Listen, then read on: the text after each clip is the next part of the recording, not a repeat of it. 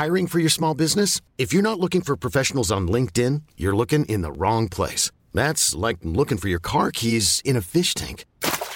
LinkedIn helps you hire professionals you can't find anywhere else, even those who aren't actively searching for a new job but might be open to the perfect role. In a given month, over 70% of LinkedIn users don't even visit other leading job sites. So start looking in the right place. With LinkedIn, you can hire professionals like a professional. Post your free job on linkedin.com slash achieve today.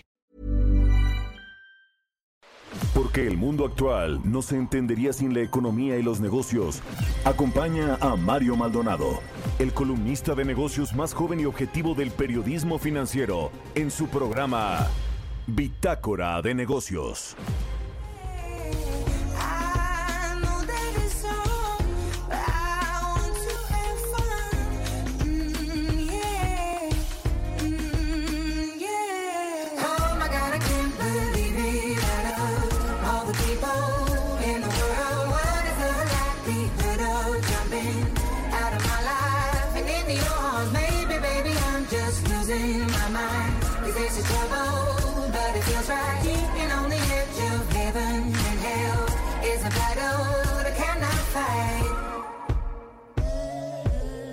A fool, but they all think I'm blind.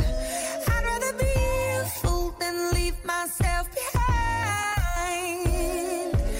I don't have to explain myself to you.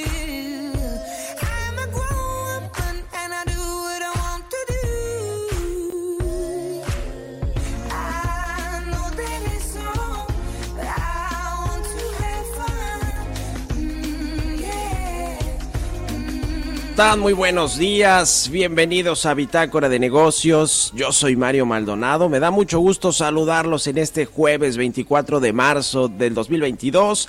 Estamos transmitiendo en vivo ahora en Acapulco Guerrero, en la 85 Convención Bancaria que comienza hoy precisamente. La va a inaugurar el presidente Andrés Manuel López Obrador. Va a estar aquí la plana mayor del sector financiero, los banqueros. Viene el secretario de Hacienda, Rogelio Ramírez de la O. Viene también pues eh, todos los invitados después de que hubo convención bancaria el año pasado, pero en la Ciudad de México, mucho más chiquita por el COVID-19, regresa de nueva cuenta de forma presencial al puerto de Acapulco esta convención bancaria. Estamos transmitiendo aquí en vivo en la cabina de El Heraldo Radio, así que comenzamos este jueves con mucha información. Vamos a platicar en unos momentos más, como todos los días, con Roberto Aguilar, los temas financieros más relevantes de la semana y por, y por supuesto también vamos a hablar de la convención bancaria. Los mercados financieros siguen erráticos, esperan la reunión de la OTAN y también la gira de Joe Biden con los líderes de los países europeos. Después de un mes reanudan operaciones en la bolsa rusa con una ligera alza y Nueva York se consolida como el primer centro financiero mundial. Vamos a entrar a esos temas con Roberto Aguilar. Platicaremos aquí también en vivo, por supuesto, con Daniel Becker, el presidente de la Asociación de Bancos de México, sobre esta convención bancaria. Muchos temas importantes que hay sobre la mesa, no solo pues el asunto de Banamex, de City Banamex, la venta y quienes estarán interesados en adquirir los activos de este grupo financiero. Otros temas que tienen que ver con la reactivación del crédito, del financiamiento a las empresas, al consumo, a las personas. Vamos a hablar de todo eso, cuál es el plan que eh, pues se comienza a delinear entre el gobierno y los bancos y todas las instituciones financieras en general. Así que vamos a hablar largo y entendido aquí en vivo con Daniel Becker, el presidente de la Asociación de Bancos de México. También platicaremos con Raúl Martínez Hostos, el CEO de Barclays, es vicepresidente también de la Asociación de Bancos de México. Y hablaremos con la maestra Carmela Pírez, directora general de la Fundación, que era la Fundación de la ABM, que también pues tienen proyectos interesantes de los cuales vamos a platicar. Así que muchas cosas. Ayer, por cierto, se anunció que el exgobernador del Banco de México, Alejandro Díaz de León, va a llegar al grupo VAL, al de la familia Bayeres. De hecho, lo anunció el que es ahora el presidente del Consejo de Administración de este grupo VAL, Alejandro Bayeres. Eh, don Alberto Bayeres falleció hace unos meses. Aquí le tuvimos toda la semblanza y el reporte de Alberto Bayeres y quien está a cargo ahora es su hijo Alejandro, quien anunció la llegada de su tocayo Alejandro eh, el, eh, Alejandro Díaz de León, el exgobernador del Banco de México. Vamos a entrarle a todos estos temas hoy aquí en Bitácora de Negocios, así que acompáñenos, son las 6 de la mañana con 6 minutos. Vámonos con el resumen de las noticias más importantes para comenzar este jueves 24 de marzo. Lo tiene Jesús Espinosa.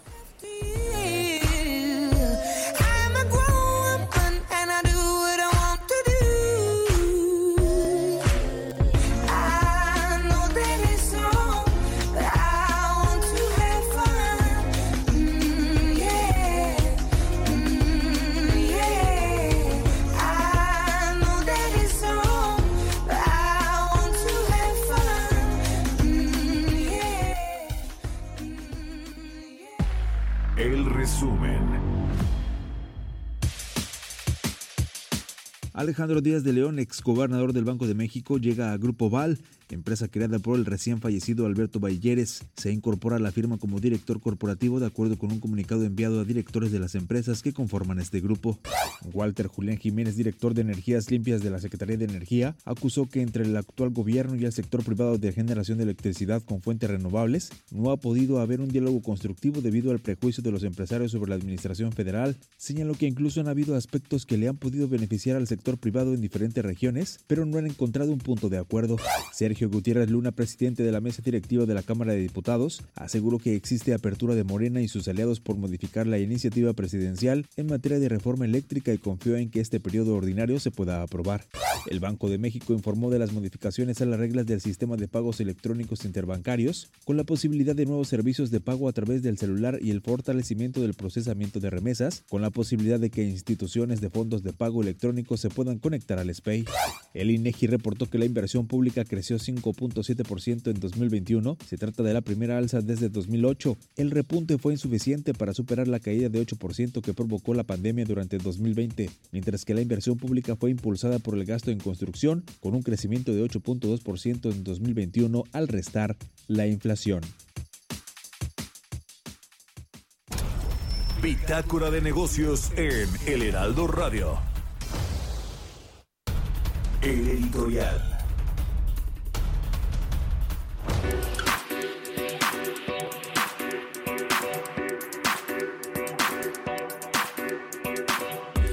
Y bien, pues en la convención bancaria número 85, uno de los temas más importantes a hablarse será el de la venta de Citibanamex, que se anunció ya desde enero de este año, se anunció por parte de su controladora de Citigroup y después lo confirmó, por supuesto, ya aquí en México el grupo financiero Citibanamex. Se salen del país, se quedan solamente con una parte pequeña de la banca patrimonial y se van, pues eh, como se han retirado otros mercados, no tiene que ver exclusivamente con México, pero sí México es uno de los, eh, pues de los países donde tiene más relevancia todavía este grupo y aquí lo importante es saber quién se lo va a quedar. En las últimas semanas ha habido interés manifiesto de varios grupos financieros, uno muy claro, el del grupo financiero Banorte, que envió esta semana un comunicado al eh, público inversionista, pero más bien a la gente y más bien al presidente Andrés Manuel López Obrador,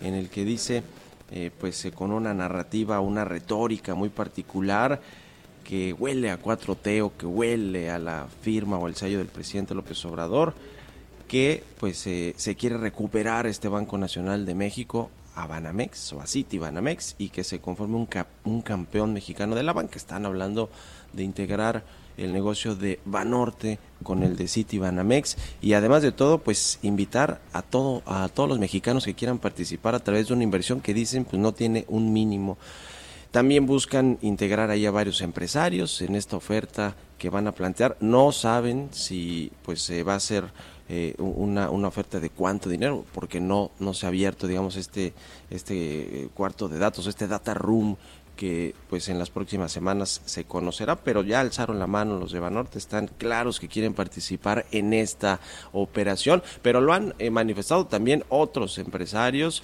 el caso de Ricardo Salinas Pliego, que también es mexicano, que también quedaría en manos de mexicanos, que es lo que quiere abiertamente el presidente, lo ha dicho. Eh, pero también los bancos internacionales. ¿Quién va a decidir finalmente sobre a quién le vende el grupo financiero Citibanamex? Pues su controlador, City, van a decidir allá en Nueva York los directivos y los inversionistas principales de este banco, van a vender a quien más le convenga y con el esquema que ellos elijan, es decir, aunque el presidente López Obrador claramente está interviniendo de alguna manera para que se lo quede pues ya sea Banorte o el Banco Azteca de Ricardo Salinas Pliego o algún grupo de inversionistas mexicanos, pues quienes deciden y tienen la última palabra son los de Citigroup allá en Nueva York. Lo que sí llama la atención es que el presidente López Obrador en esta línea de pensamiento de mexicanizar todo lo que se pueda durante sus seis años de gobierno, pues quiere meterle las manos también a un sector clave para la economía mexicana que es la banca, la banca comercial y la banca en, en general a través de pues eh, intervenir en esta venta, en esta operación de City Banamex. Creo yo, en lo particular, que es demasiada injerencia presidencial en una decisión eminentemente empresarial entre particulares. ¿O ustedes qué opinan? Escríbanme en Twitter, arroba Mario Mal en la cuenta arroba Heraldo de México. Economía y mercados.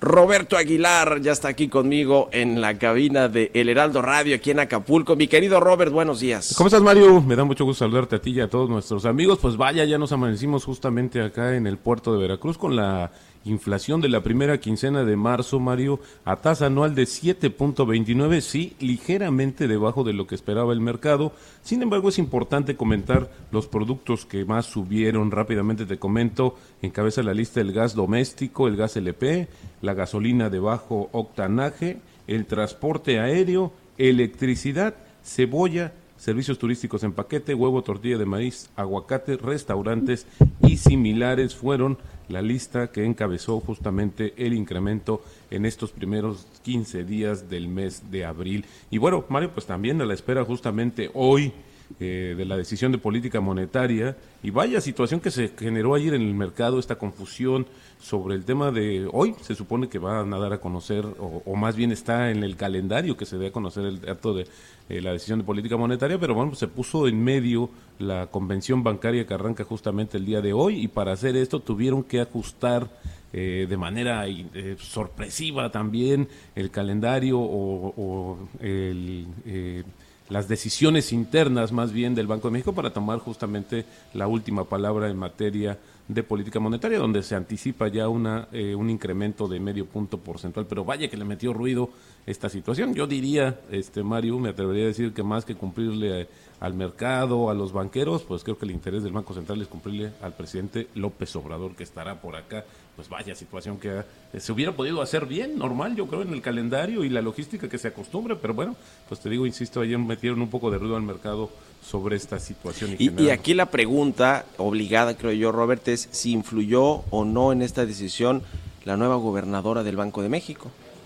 Sí. Porque, eh, a ver, las eh, votaciones de subir o bajar tasas de interés las toman colegiadamente en la Junta de Gobierno del Banco de México, pero hay otras decisiones importantes que sí decide el gobernador o gobernadora del Banco es. Central. Entonces habrá que preguntarse si esto fue obra de la nueva gobernadora. Pues justamente la logística en ese sentido lo tiene la gobernadora. Y rápidamente también, Mario, eh, nos vamos al tema de Alejandro Díaz de León, que bueno, pues sí, eh, ya está en la iniciativa privada. Esta es una de las situaciones importantes. Mi, mi pensamiento, el primero que me llegó cuando leí la nota ayer, Mario, es qué pensará el que fuera eh, secretario de Hacienda, casi gobernador del Banco de México y que hoy pues está refugiado en la academia, que justamente nuestro ex secretario de Hacienda, que podría haber Luis tenido- Videgaray. No. ¿O quién, no, a quién no, te el refieres? secretario eh, que empezó justamente con esta administración. Ah, Arturo Herrera. Arturo Herrera, que, bueno, pues él Sí, estuvo sí, en esa sí, situación. Ah, que- claro, que él iba a ser el gobernador del Banco de México en y ahora Victoria, esta ¿no? limitación, porque también leí de que puedes estar, deberías de estar 10 años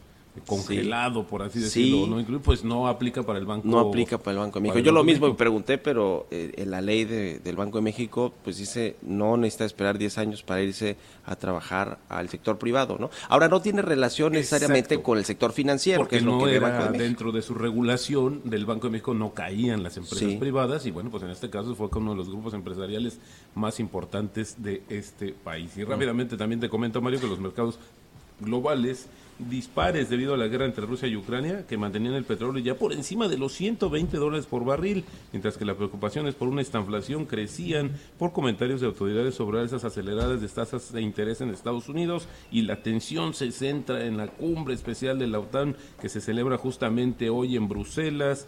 Va a asistir el presidente Joe Biden, que como hemos comentado en este espacio, insiste en poner más sanciones a Rusia, que bueno, pues sí es una de las situaciones complejas y que los mercados también lo están considerando. Eh, También después de un mes, Mario, fíjate que retomaron actividades la bolsa de Rusia y sorpresivamente eh, subieron algunos de los valores interesantes, sobre todo los ligados con el petróleo y los minerales. También te comento rápidamente que Nueva York amplió su liderazgo entre los principales centros financieros del mundo. Hoy por hoy es el principal, esto de acuerdo con una medición que se dio a conocer el día de hoy, delegando básicamente a Londres sobre esto. ¿Sabes qué influyó, Mario? También el tema el conflicto bélico para que hubiera más operaciones justamente de este lado del mundo. Y también rápidamente te digo, este- esta noticia me llamó mucho la atención, esa compañía de exploración de minerales Cobalt Metals, que está respaldada por el multimillonario Jeff Bezos y Bill Gates, pues van a comenzar a perforar en Groenlandia en busca de ma- materiales cruciales utilizados para los vehículos eléctricos. El tipo de cambio, Mario, cotizando en estos momentos en 20.16, luego de tocar 20.23, apreciación mensual de 1.4% 1.4% y en el año de 1.5%. Y la frase del día de hoy, la vida es más sabrosa en el mar. Esa de Muy bien. Aguilar. Bueno, de Roberto Aguilar, gracias, eso. muy buenos días, Nos vemos al ratito, Roberto, hoy que comienza la convención bancaria aquí en Acapulco, la número 85, que inaugura el presidente López Obrador. Va a hablar el secretario de Hacienda, Rogelio Ramírez de la O, por supuesto, el presidente de la Asociación de Bancos de México. Y vamos a estar ahí muy pendientes. Nos escuchamos, nos vemos al ratito en la Por tele y nos Mario. escuchamos mañana aquí en la radio. Gracias a Roberto Aguilar, 6 con 18. Vamos a otra cosa. Mario Maldonado en Bitácora de Negocios. Y nos acompaña aquí en la cabina del Heraldo Radio en Acapulco Guerrero la maestra Carmela Pírez Carbó. Ella es directora general de la Fundación Quiera, es la fundación de la Asociación de Bancos de México. ¿Cómo estás, Carmela? Bienvenida, muy buenos días. ¿Cómo estás, Mario? Muy buenos días. Muchas gracias por este espacio. Siempre un gusto platicar contigo porque es muy importante también la labor que hace la Fundación Quiera. Eh, platícanos de cómo fue el 2021, cuáles son, eh, digamos, las acciones que implementó esta Fundación de la Asociación de Bancos de México y también lo que viene para este 2022. Por supuesto, muchísimas gracias, Mario. Digo, solo como referente para todas tus escuchas, eh, Fundación Quiera es la fundación de la Asociación de Bancos de México y en lo comercial los bancos compiten, pero en lo social suman esfuerzos. Y en Fundación Quiera nos dedicamos al fortalecimiento institucional de organizaciones que atienden a niños y jóvenes en situación o riesgo de calle. Es decir, población muy vulnerable que además con la situación que vivimos con la pandemia, eh, inclusive cayeron en mayor vulneración. Eh, el año pasado, en 2021, que hicimos? Bueno, beneficiamos de manera directa a 21.116 niños, jóvenes y colaboradores con una inversión de más de 29 millones de pesos. Eh, 2021 para nosotros fue o es el año de la reactivación social. Y digo fue, es, porque no sol- la reactivación social no es algo que sucede en un momento y lo dejamos de hacer. Entonces, la reactivación social es algo que arranca y va sucediendo a lo largo de los años. Eh, nosotros nos dedicamos a la reactivación social a través del fortalecimiento de nuestras organizaciones, la inversión, la generación de conocimiento, alianzas y la atención de la salud mental. Y te diría que así como los bancos orientaron sus esfuerzos a la reactivación económica, en Fundación Quiera orientamos nuestros esfuerzos a la reactivación social. Eh, eh, ¿Cómo es un poco la participación de los bancos de, que están afiliados o asociados ahí en la ABM para esta labor social que es muy importante de apoyar a niños y niñas en, en situación vulnerable?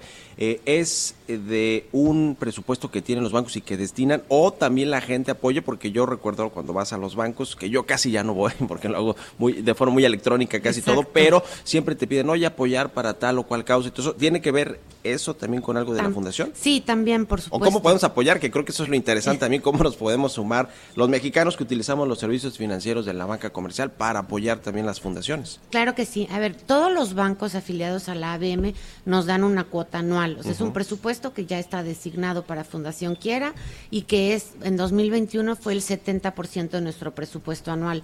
De todos modos, tenemos campañas de procuración de fondos, algunas con los bancos, algunas con el público en general, y de hecho tenemos en este momento vigente una campaña en cajeros automáticos que sigue hasta finales de abril en Scotiabank y en Banco Azteca. Entonces, quien tenga cuenta en estos bancos puede, puede participar. Y también pueden participar, eh, digo, donando recursos. Y quiero aclarar que no hay cantidad pequeña todo es importante, todo va sumando y además todo donativo que llega a Fundación Quiera se invierte al 100% en nuestros programas sociales. Nuestros gastos administrativos los cubre por completo la Asociación de Bancos de México y entonces nuestros recursos van a la inversión para el desarrollo de niños, niñas y jóvenes vulnerables en nuestro país. ¿Qué viene para este 2022? El 2021 ya nos decías, es el, el- fue el año de la reactivación social. ¿Cuáles son los proyectos y programas que tienen para este año? Estamos trabajando en fortalecernos a nosotros mismos, nos toca nuestra planeación estratégica, estamos fortaleciendo el órgano de gobierno y seguimos trabajando no solo para el fortalecimiento propio, sino para continuar incorporando lo que las organizaciones necesitan en, en nuestra metodología de inversión. Tenemos un proceso de mejora continua y escucha de las necesidades de las organizaciones y del entorno que vamos incorporando de manera cotidiana en, en nuestro actuar. ¿Cuántos recursos tienen presupuestados captar para este 2022 y obviamente para trasladarlos a estos niños, niñas, jóvenes? Nuestro presupuesto de este año es de más de 30 millones de pesos, que el 100% dirá a estos niños, niñas y jóvenes. Y Buenísimo. quisiera aprovechar Sí, para, adelante, para adelante. pedir a todos que nos sigan en redes sociales. Estamos como Fundación Quiera en Facebook, Twitter, Instagram y nuestra página es quiera.org. Buenísimo, ahí está pues toda la información para que conozcan más de la fundación, que creo que ese es el primer paso, lo que hace esta fundación, que era la fundación de la Asociación de Bancos de México, y para que cuando nos pidan en el cajero, en las eh, eh, sucursales bancarias, pues apoyemos, porque es para esta causa de niños, niñas, jóvenes en población en situación vulnerable. Así que muchas gracias, como siempre, un gusto platicar contigo aquí en el Heraldo Radio, Carmela Pires Carbó. Ella es directora de la Fundación Quiera. Muchas gracias, buen día y buena convención bancaria también para ti. Son las 6 con 23, 24 minutos de la mañana. Vamos a hacer una pausa, la primera, y volvemos con más aquí a Bitácora de Negocios. Estamos transmitiendo en vivo desde Acapulco, Guerrero.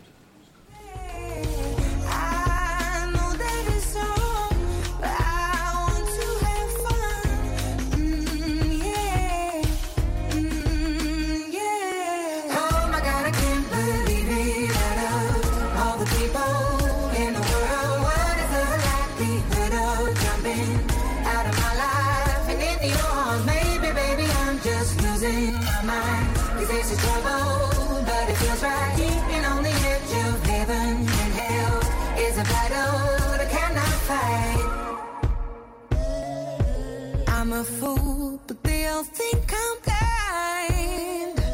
I'd rather be a fool than leave myself behind. I don't have to explain myself to you.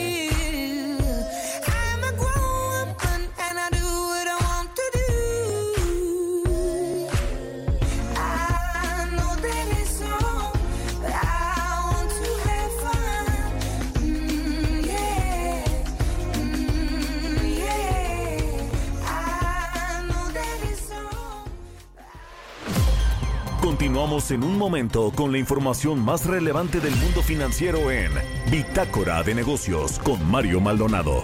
Regresamos. Estamos de vuelta en Bitácora de Negocios con Mario Maldonado.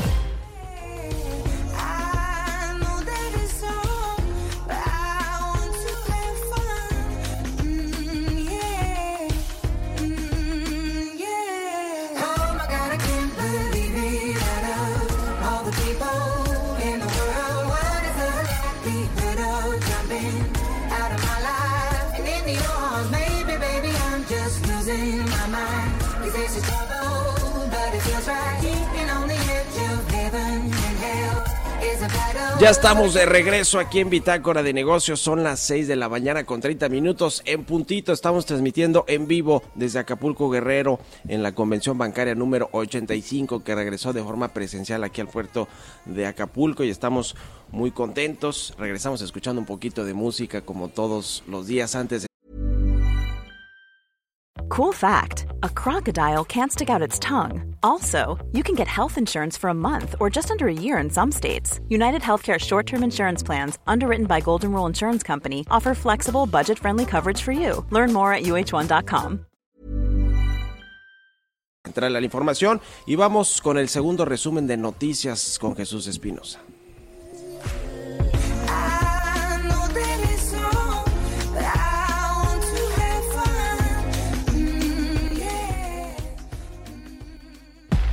El resumen. En su llegada a Acapulco para su participación en la 85 Convención Bancaria, Gabriel Llorio, subsecretario de Hacienda, consideró que la economía agradecería que las entidades federativas amplíen el estímulo fiscal para contrarrestar el alza en las gasolinas. Sin embargo, dijo, esto dependerá de cada estado. Manuel Romo Villafuerte, director general del grupo financiero Citibanamex, consideró que las declaraciones de Banorte son una muestra del interés que existe por Banamex, luego de que el miércoles Banorte emitiera un comunicado en donde invitaba a los mexicanos a participar en la compra de Banamex y con ello crear un verdadero campeón de la banca de México. En su informe tributario y de gestión, el Servicio de Administración Tributaria estimó que el contrabando de combustibles se duplicó en los últimos años. El SAT informó que el contrabando anual de combustibles pasó de 45.8 millones de barriles en 2018 a 102 millones en 2021, un repunte de 122.7%. El Instituto de Finanzas Internacionales proyecta que el conflicto entre Rusia y Ucrania seguirá prolongándose y conducirá a sanciones adicionales sobre petróleo y gas natural.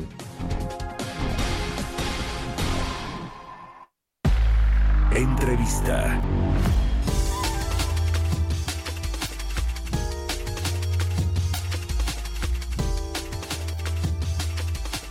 Estamos transmitiendo aquí en Acapulco Guerrero, en una cabina del Heraldo Radio, en la convención bancaria número 85, que tiene como temática principal una banca incluyente en la era digital y los retos del cambio climático. Me da mucho gusto recibir aquí en esta cabina al presidente de la Asociación de Bancos de México, a Daniel Becker. ¿Cómo estás, querido Daniel? Bienvenido, buenos días. Muchas gracias, muchas gracias por la invitación. Muy buen día. Gracias por madrugar con nosotros aquí en el Heraldo Radio. Pues llegó eh, la número 85 convención bancaria, ahora sí de forma presencial. Tuvimos el año pasado una convención mucho más pequeña en la Ciudad de México por el COVID-19. Afortunadamente ya estamos de vuelta y pues está aquí la plana mayor como siempre del sector financiero. Eh, va a inaugurar el presidente Andrés Manuel López Obrador, está el secretario de Hacienda Rogelio Ramírez de la O. ¿Cómo recibes en este 2022 esta, esta convención bancaria que va a ser la primera tuya en Acapulco ya de forma presencial? Es correcto. Bienvenido. Muchas gracias, Mario. Pues, no, primero con el gusto de poder estar otra vez en vivo. Este, afortunadamente, bueno, ya viste una, una entrada récord. De hecho, desafortunadamente tuvimos que cerca de 250 personas ya no pudieron entrar por el recinto porque está lleno y además tendremos todas las medidas de seguridad. Y como bien tú dices, bueno, con la pues con el privilegio de convocar a la plana mayor, viene el presidente, viene el secretario de Gobernación, viene la senadora Olga Cordero. Es decir, yo creo que esto ha generado un interés. eh, los damas de mañana también, como tú sabes, tendremos eh, participantes de primera y pues espero que sea una convención donde nos llevemos mensajes importantes en, e- en este contexto tan retador. Es un contexto retador, efectivamente. Se está reactivando el financiamiento, el crédito. Hay mucha necesidad de, financiamiento por parte de empresas y la gente, los pequeños, grandes, medianos nego- negocios. Eh, el presidente del observador ha sido vocal en que quiere una banca más incluyente, una banca que, eh, digamos, eh, le preste a la gente. Ustedes dicen, pues sí, queremos prestar, tenemos mucha liquidez y altos niveles de capitalización, pero la demanda es, la clave del juego, ¿no? O sea, que haya un círculo virtuoso de forma económica. ¿Cómo hacer para que realmente empaten estas visiones? Entonces ustedes dicen, como banqueros queremos prestar porque ese es nuestro negocio, eso queremos hacer y generar actividad económica. Pero el gobierno dice, pues sí, pero prestes más barato. ¿Cómo lograr empatar, equilibrar esas dos visiones? Ah, Yo te voy a decir, primero, eh, bueno, te comento y te anticipo que hoy en la tarde junto con el presidente avisaremos un paquete para pymes, ya lo escucharás, que hicimos y que fuimos construyendo gracias a la buena relación y a la buena comunicación que tenemos con los diferentes reguladores. Esto lo hicimos con Hacienda y con la Comisión Nacional de Valores. Anunciaremos un paquete interesante para pymes. Ojalá sea el primero. Segundo, eh, también si tú tienes oportunidad, mi querido Mario, de participar en la conferencia de prensa que tendremos un poco más adelante, hablamos de cuáles son los temas estructurales y de demanda que puede generar el, el tema de por qué no hay mayor penetración del sector financiero que está, como bien tú dices, altamente líquido y capitalizado, que representa solo el 21% del producto, por qué no hay más profundización de crédito al sector productivo y a las familias en México. Y obedece a múltiples razones, no se puede explicar una. Creo que estamos trabajando en grupos de trabajo, hoy empezaremos con algunos grupos de trabajo para definir temas estructurales y poder profundizar. Y no hay que olvidar, Mario, que una de las actividades, no la única, pero una de las actividades más importantes de la banca es captar re- el, el ahorro de los mexicanos y movilizarlos al sector productivo en proyectos que sean viables. Entonces yo creo que también faltaría hablar un poco de Estado de Derecho, faltaría hablar un poco más de que la demanda se genere a través de mayor dinamismo y actividad económica, como, porque como tú sabes, la demanda de crédito es una función de la expectativa que tiene el empresario del crecimiento del país y las buenas expectativas. Entonces creo que estamos en un contexto adecuado, pero hay que ir generando los elementos, tanto exógenos como endógenos, para que haya más demanda de crédito.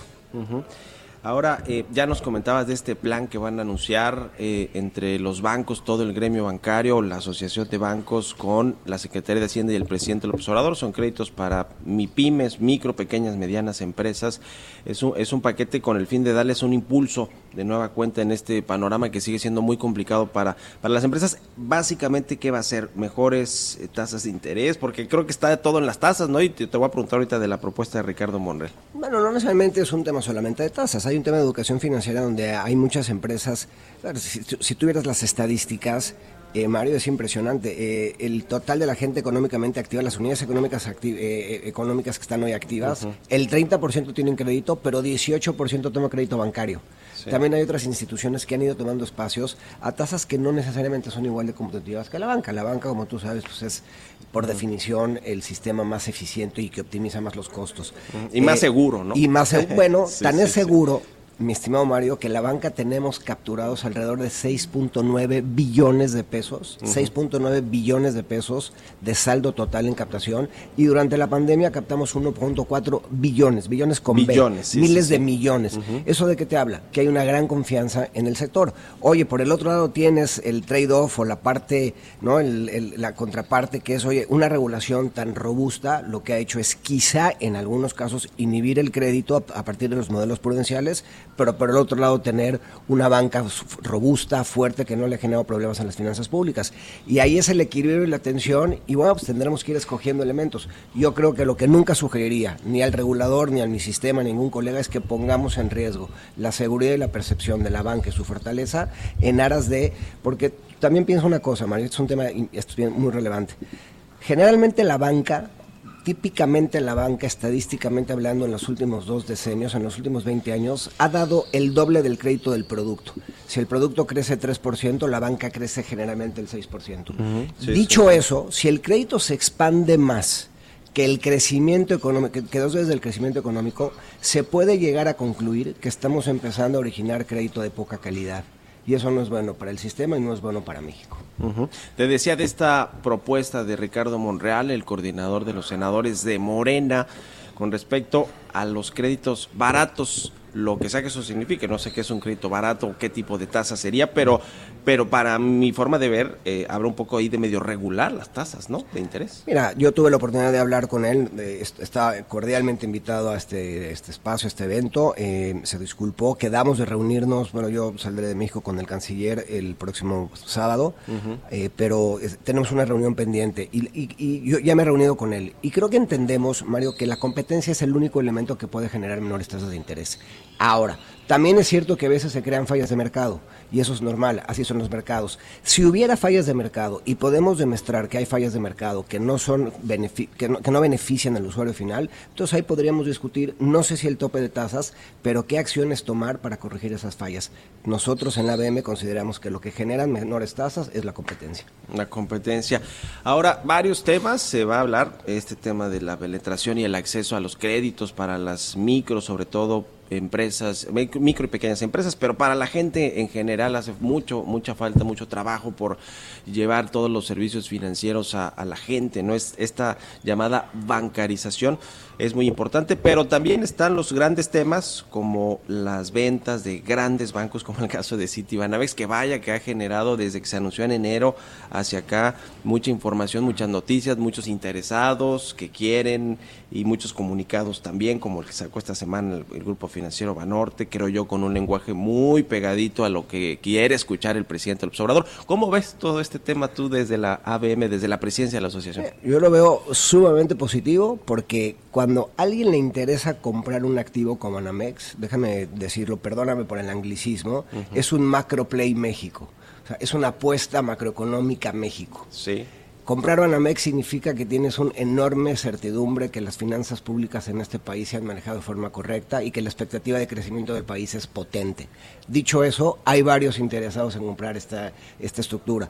¿Qué me dice a mí? Que México, a pesar de todo lo que queramos decir, y que hay que ver el vaso medio lleno, mi querido Mario, no medio vacío, genera importantes interés en comprar una operación vinculada a un- al, al- al- al elemento macro de México. Y como bien tú lo dices, hay más de cuatro o cinco interesados viendo el activo. Eh, el, tema de la concentración o no del mercado, del, del negocio bancario, ¿qué te dice si un grupo que es el tercer jugador eh, eh, o, el cuarto, dependiendo cómo lo midas, está interesado en adquirir este, al- a, a- a uno, a uno muy importante y podría ser el líder del sector con una participación de 25% del mercado, ¿se, está, se concentraría o no? ¿Cómo ves todo este tema de la competencia? Porque tú ya lo dijiste, la competencia es el, el- el- el mejor eh, este, aliciente para que crezca el sector. Quizá me quedaría ahí, Mario. Mi función y mi obligación no es hacer las veces de Comisión Federal de Competencia. Sí. Eh, yo lo que creo es que estoy convencido, y en la ABM hemos hecho estudios de eso, que la competencia genera mejores servicios, y bueno, eso está demostrado en, en el libre mercado.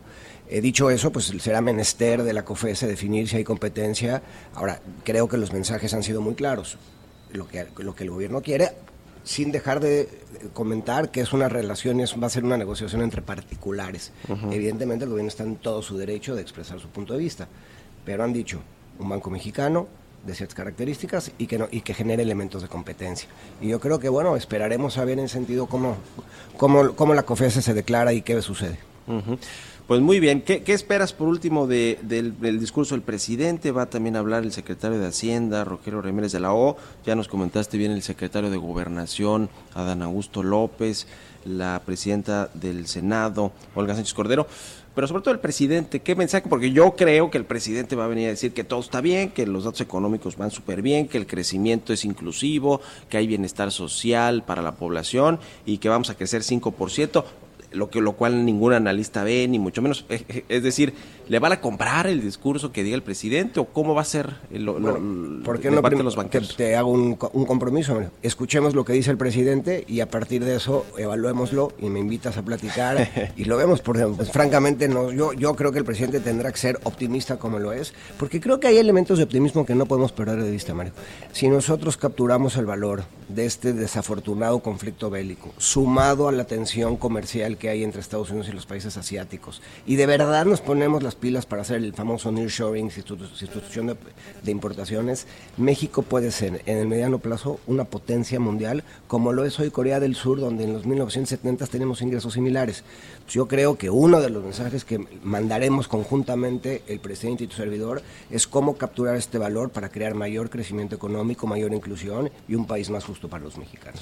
pues ya estaremos escuchando tus palabras por supuesto también en la en la inauguración oficial de esta 85 comisión bancaria las del presidente las del secretario de Hacienda y lo y lo estaremos platicando te agradezco mucho como siempre Daniel Becker presidente de la Asociación de Bancos de México que hayas estado aquí en el programa Un gran Muchas honor, querido Mario, em- empezar esta mañana contigo. Muchas gracias y buenos días. Es el presidente de la Asociación de Bancos en esta inauguración también de la número 85 Convención Bancaria. 6 con 44 minutos. Vámonos con las historias empresariales. Historias empresariales.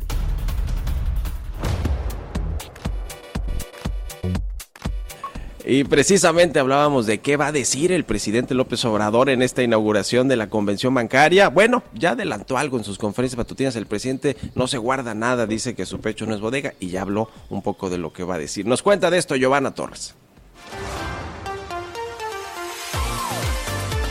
El presidente de México, Andrés Manuel López Obrador, estará presente en la inauguración de esta convención bancaria número 85. Previamente informó que en su mensaje se dirigirá al sector empresarial, invitándolos a aprovechar el momento que vive México para que sigan invirtiendo e impulsando el desarrollo del país. El presidente señaló también que la circunstancia actual de estabilidad macroeconómica y de confianza para las inversiones, tanto nacionales como la inversión extranjera, llevaba mucho tiempo en el que no se tenía una moneda estable, que nuestro peso no se ha devaluado, no hay depresión de la moneda, no ha habido aumento fuera de lo normal en la deuda y que nos hemos recuperado pronto después de la pandemia. Subrayó que nuestro país está considerado como uno de los mejores países a nivel mundial para recibir inversiones extranjeras, por lo que aseguró que hay condiciones inmejorables para la inversión y la actividad bancaria ha tenido buenos resultados, ha obtenido buenas ganancias, lo mismo la bolsa de valores y que se cuenta con reservas en el Banco de México que son históricas. Por otra parte, insistió y espera que quienes compren Banamex sean mexicanos y que no tengan adeudos fiscales, tema que también abordará en el encuentro con banqueros. Ya lo hemos dicho, que sean mexicanos los que adquieran este banco, que tengan solvencia económica para proteger a los ahorradores, que estén dispuestos a eh, mantener todo el acervo cultural del banco en nuestro país. Finalmente, el presidente también adelantó que se hablará del cobro por la intermediación de las remesas que se envían a México desde el extranjero. Para Bitácora de Negocios, Giovanna Torres. Entrevista.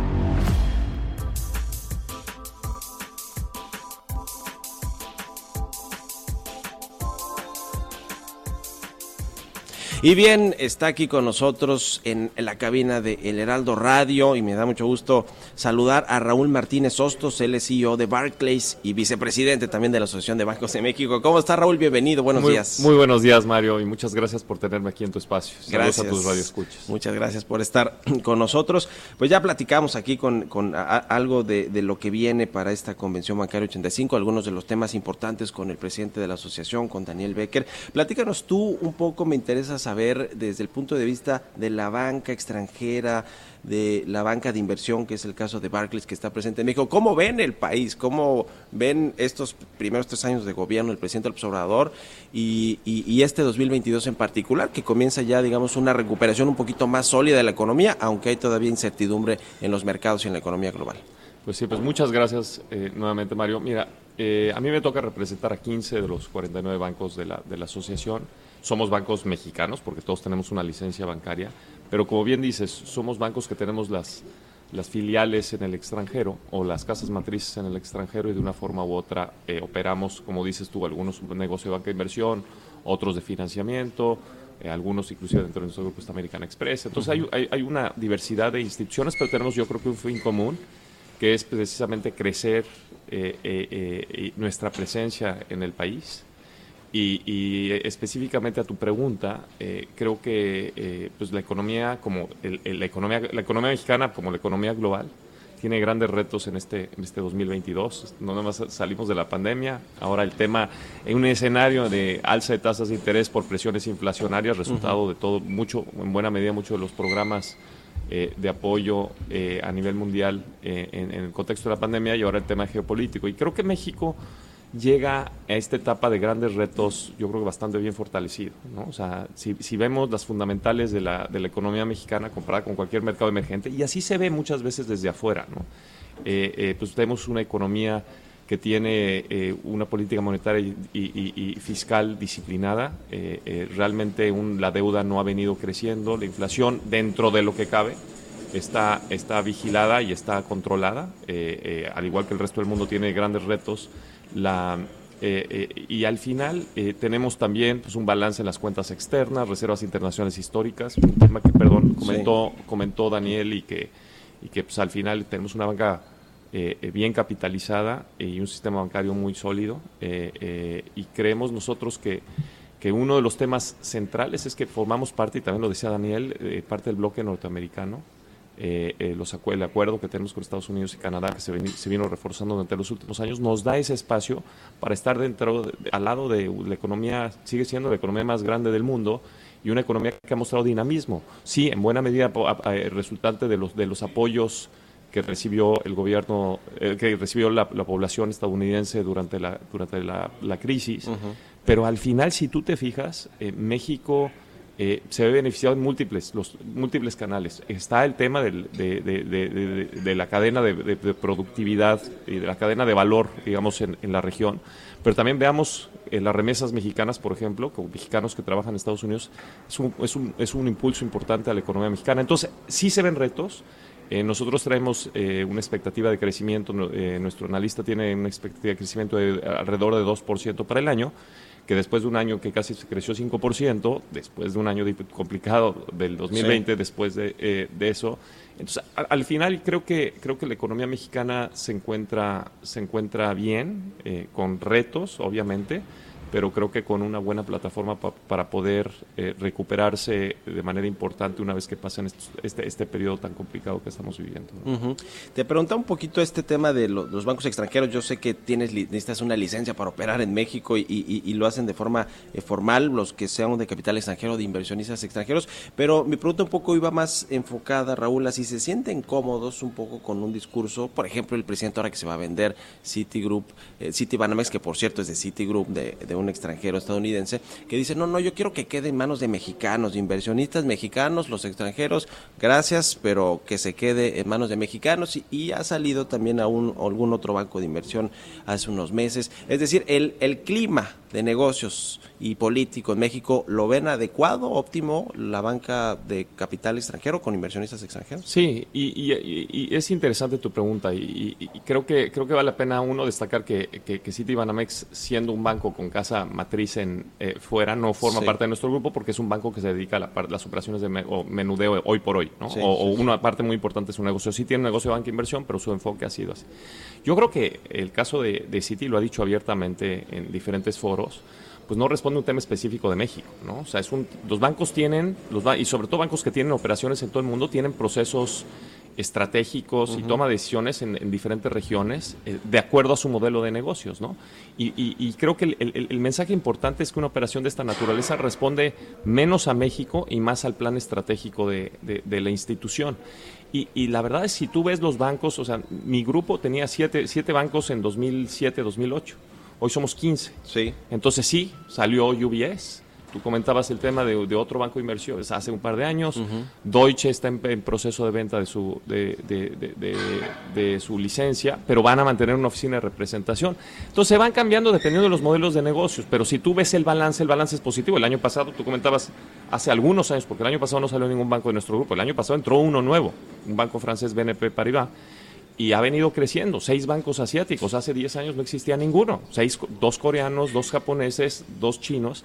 O sea, al final creo que la tendencia es muy favorable, pero en el camino, pues las, las instituciones, por ejemplo, Barclays hace algunos años también estaba en, en muchos países, estaba en Sudáfrica, estaba en, en Brasil, mantuvimos una, una oficina de representación en Brasil, pero México ha sido y ha pasado todas las pruebas y es un, es un mercado estratégico. Yo te lo Sí. digo por el caso específico de Barclays, pues no- nosotros hemos venido creciendo, el capital ha venido creciendo. Si tú analizas el capital invertido de las empresas, de los bancos que forman parte del grupo de bancos con matrices en el extranjero, pues ha venido creciendo de manera eh, eh, Sí. significativa. ¿no? Nos quedan 40 segunditos. Te quiero preguntar de las tasas de interés, Raúl.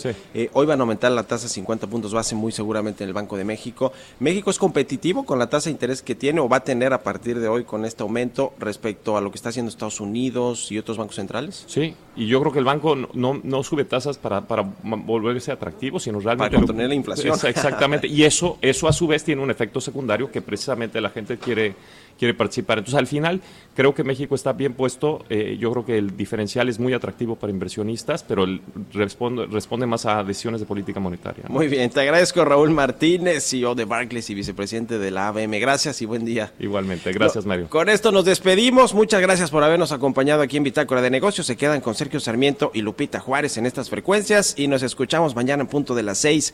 Muy buenos días.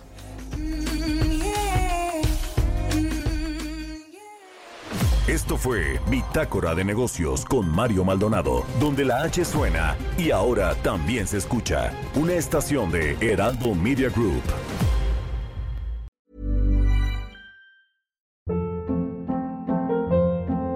Hold up. What was that? Boring. No flavor. That was as bad as those leftovers you ate all week. Kiki Palmer here, and it's time to say hello to something fresh and guilt-free. Hello Fresh. Jazz up dinner with pecan-crusted chicken or garlic butter shrimp scampi. Now that's music to my mouth. Hello Fresh. Let's get this dinner party started. Discover all the delicious possibilities at hellofresh.com.